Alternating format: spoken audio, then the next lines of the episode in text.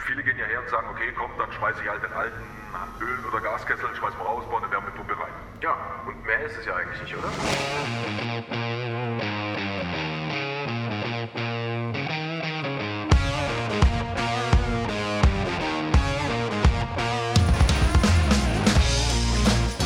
Hallo und herzlich willkommen zum Podcast Sichere Hausinstallation mit Manni? und Mo. Hallo Mo, grüß dich. Hi Manni. Du Mo, ich habe mir für die heutige Podcast-Folge mal überlegt, wir müssen über ein ganz aktuell brisantes Thema sprechen, nämlich über die Heizungsmodernisierung. Oh, da hast du wieder wirklich was Aktuelles aufgegriffen. Was schwebt dir da vor? Naja, schau mal, momentan sind ja Wärmepumpen so in diesem Zusammenhang Heizungsmodernisierung ja auch überall ähm, im Einsatz. Ja, in meinem Neubau sowieso, klar, da macht es ja auch sehr oft Sinn, eine Wärmepumpe einzusetzen. Ich frage mich nur, wie ist das in der Altbausanierung? Weil viele gehen ja her und sagen, okay, komm, dann schmeiße ich halt den alten Öl- oder Gaskessel, schmeiß mal raus, baue eine Wärmepumpe rein. Ja, und mehr ist es ja eigentlich nicht, oder? Naja, aber überleg mal, was ist denn mit den Heizkörpern? Dann machst du einfach größere Heizkörper rein, ist doch gut. Ja gut, dann hast du letzten Endes eine größere Wärmeübertragungsfläche, du kommst mit der Temperatur ein bisschen runter, du brauchst nicht mehr unbedingt im Altbau jetzt diese schlimmen 70, 55, gehst halt auf 50, 40 runter. Ne?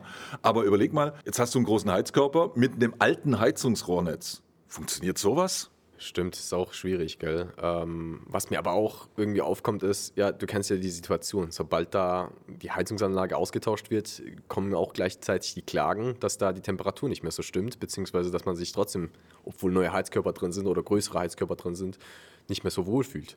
Ja, genau. Und da ist eben auch nochmal ein Ansatz zu sagen, warum versucht man nicht in dem Grundprinzip das Gleiche zu tun, wie man es im Neubau auch tut, und versucht nicht auch im Altbau eine Flächenheizung zu integrieren. Ja, das ist doch mal eine gute Idee. Ich glaube, da scheuen viele zurück, weil sie sagen, um Himmels Willen, ein Riesenaufwand. Aber wenn man mal ehrlich ist, so wenig ist der Aufwand jetzt mit neuem Heizungsrohrnetz und größeren Heizkörpern ja auch Ja, nicht. stimmt, du musst erstmal die ganzen Rohrleitungen wieder rauskloppen und das wird nicht weniger aufwendig. Genau, und dann kann man ja gleich hergehen und das vernünftig machen. Und es gibt ja sagen wir, sehr, sehr viele Möglichkeiten, jetzt dann zum Beispiel auch mit Niedrigaufbausystemen zu arbeiten. Das heißt, gerade auch im Altbau, wenn man dann sagt, Mensch, da muss ich wieder die ganzen alten Böden rauskloppen und so weiter, ist vielleicht auch aufwendig. Aber da gibt es ja Lösungen.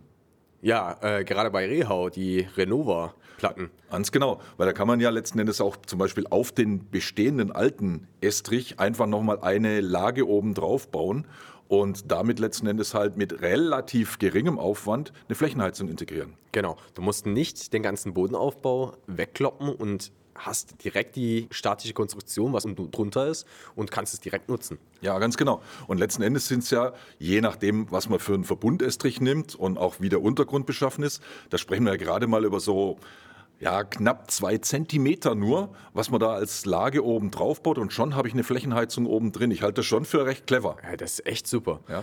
Und weißt du, was cool ist? Die Flächen sind nach 24 Stunden begehbar. Also der Bodenbelag könnte nach 24 Stunden direkt schon verlegt werden. Ja, richtig. Das ist eben auch so ein Vorteil von diesen Dünnbettsystemen, von diesen Verbundestrichen, die ja wirklich sehr schnell abbinden und aushärten. Das ist ein paar Stunden. Dann sind die schon wieder begehbar. Spätestens nach einem Tag kannst du in den Raum schon wieder weiterarbeiten. Das heißt, man spart auch wirklich richtig Zeit.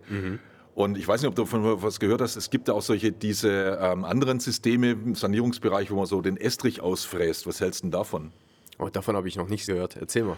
Na, es ist im Prinzip so, dass man da einfach hergeht und aus dem alten Estrich solche Rohrführungen rausfräst. Ja? Ich meine, das ist mit etwas Aufwand verbunden. Du brauchst Spezialmaschinen dafür. Die arbeiten schon sehr gut. Das ist auch nicht so, dass da jede Menge Dreck dann im Haus ist. Die fangen das gleich auf. Aber ich denke mir halt immer, wenn ich aus einem alten Estrich so alle 15 Zentimeter dann so eine Nut rausfräse, die dann anderthalb Zentimeter tief sein muss, damit das Rohr reinpasst, das sind ja alles mehr oder weniger Sollbruchstellen. Also muss man sich schon vorher ganz genau überlegen, inwieweit man den alten Estrich da überhaupt einfräsen kann und darf. Das ist immer so ein bisschen, du merkst schon, da Ja. hakt's bei mir. Genau. Ich weiß nicht so wirklich, ob das so, ah, ist das so das Richtige? Ja. Weißt du, was mir als Frage jetzt aufkommt? Wenn man jetzt beide Systeme miteinander vergleicht, allein der Arbeitsaufwand, da den ganzen Boden aufzufräsen, ist doch schon enorm. Und genau da kann man eben ansetzen. Wenn ich, wenn ich mit den Aufwand mache und sage, ich fräse jetzt den alten Boden auf, dann ist es meiner Meinung nach sogar einfacher zu sagen, okay, komm, dann baue ich lieber nochmal eine dünne Schicht oben drüber und spare mir das ganze Gefräse. Ich brauche keine Sondermaschinen. Ich gehe einfach her und bringe eine zusätzliche Lage ein. Wie gesagt, die dünnste Variante sind gerade mal 16 Millimeter mit dem Verbundestrich. ist ja und dann bewegt sich das so, wenn wir auf den Baustellenmaß gehen, so sagen wir rund um die zwei Zentimeter. Du weißt genau, im Altbau ist nichts wirklich super gerade. Eben, genau. Ja, Ja. Da ist halt auch nochmal die Notwendigkeit da, dass man entsprechend halt auch mal ein bisschen was ausgleicht erstmal noch.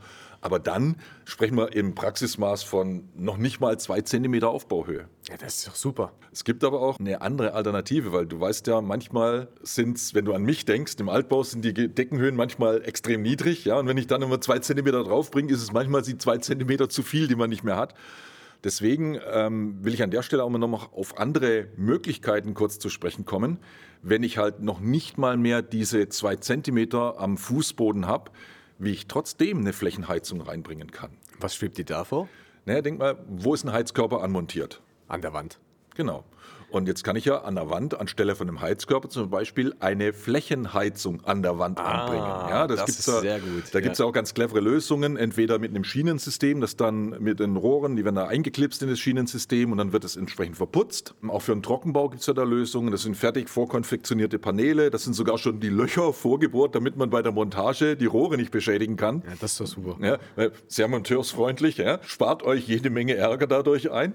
Und ähm, da gibt es also auch sehr, sehr gute Möglichkeiten. Das einzige Thema, was man berücksichtigen muss, wenn man eine Wand beheizt, ist, dass an der Wand nach Möglichkeit keine große Wohnzimmerschrankwand davor hingestellt Ja, wird. weil sonst macht das Ganze keinen Sinn mehr. da muss man halt mit der Möblierung ein bisschen darauf achten, an welche Wandfläche eignet sich. Ja. Aber das sind durchaus etliche Quadratmeter da, die man nutzen kann.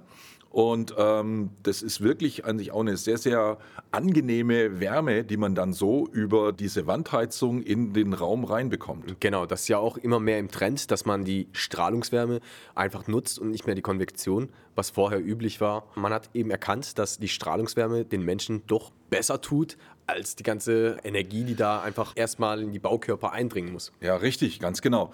Und jetzt kommt das Sahnehäubchen oben drauf, Mo. Wenn wir nochmal eine andere Altbausituation betrachten und du hast etwas höhere lichte Raumhöhen, dann kann man zum Beispiel auch anstelle des Fußbodens die Decke nutzen.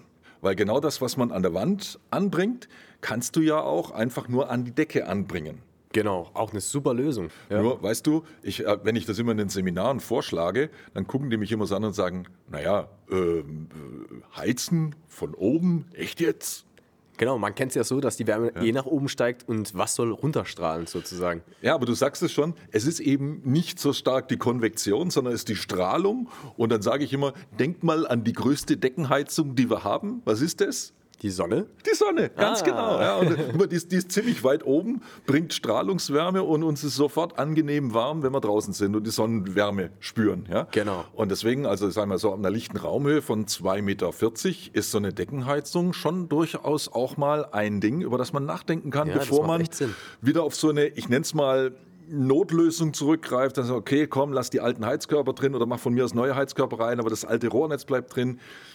Ich glaube ganz einfach, der Aufwand lohnt sich wirklich. So arg viel mehr ist es auch gar nicht. Genau.